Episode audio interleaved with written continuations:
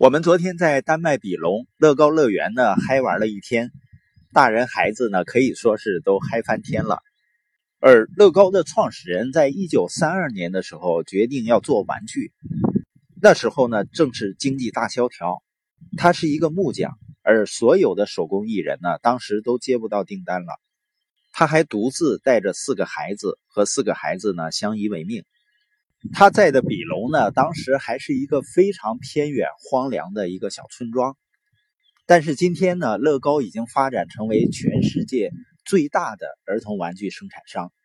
全世界的乐高爱好者呢，会不远万里来到这个小镇上。乐高的创始人呢，原来是一个木匠，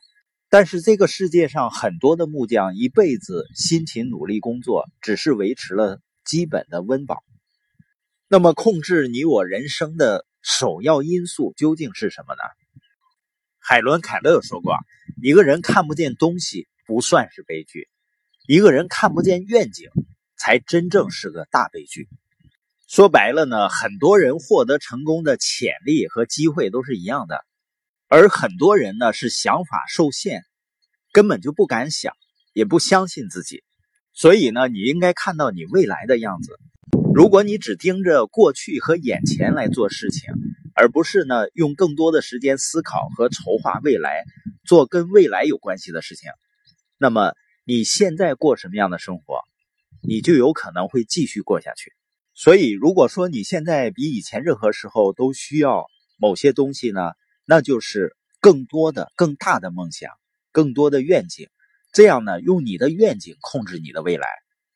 那些看不到愿景的人呢，就不会实现愿景；而你一旦看见了，你就会采取行动，达成一些目标以后呢，你就会看到更大的画面。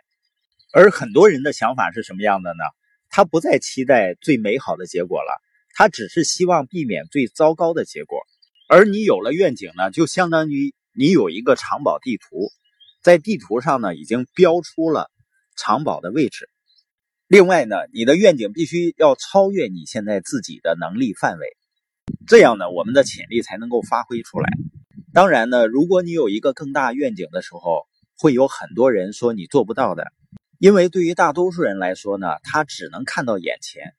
所以你不要听别人说你冒的险太大了。而对于我来说呀，不冒风险才是非常恐怖的事情，那就意味着我现在呢，可能还是在。那个化肥厂待着呢，所以你不要理会别人说你无法做到的事情。大多数人呢，只是因为他认为自己不行，所以呢，他也认为你也不行。还有一个就是勇气，勇气呢是人在愿景中最重要的东西。如果你什么都不敢想，那你就不会有任何指望了。对于大多数人来讲呢，你只需要敢于设想，你应该拥有更美好的未来，然后呢，勇敢的去行动。因为梦想啊，也不会多花你一分钱，所以要调动你的想象力，为你希望在自己的生活中发生的某件事情，甚至可能是你希望拥有的某种感觉，去勾勒出一幅清晰的愿景。然后呢，不断的专注于那个想法、图景或者感觉上，直到它们变成现实。当你为你想要的未来勾勒出一幅具体的愿景的时候，就是提前创造出了这个未来。那我们今天播音的重点呢，就是控制你我人生的首要因素，就是我们的想法，也就是我们的愿景。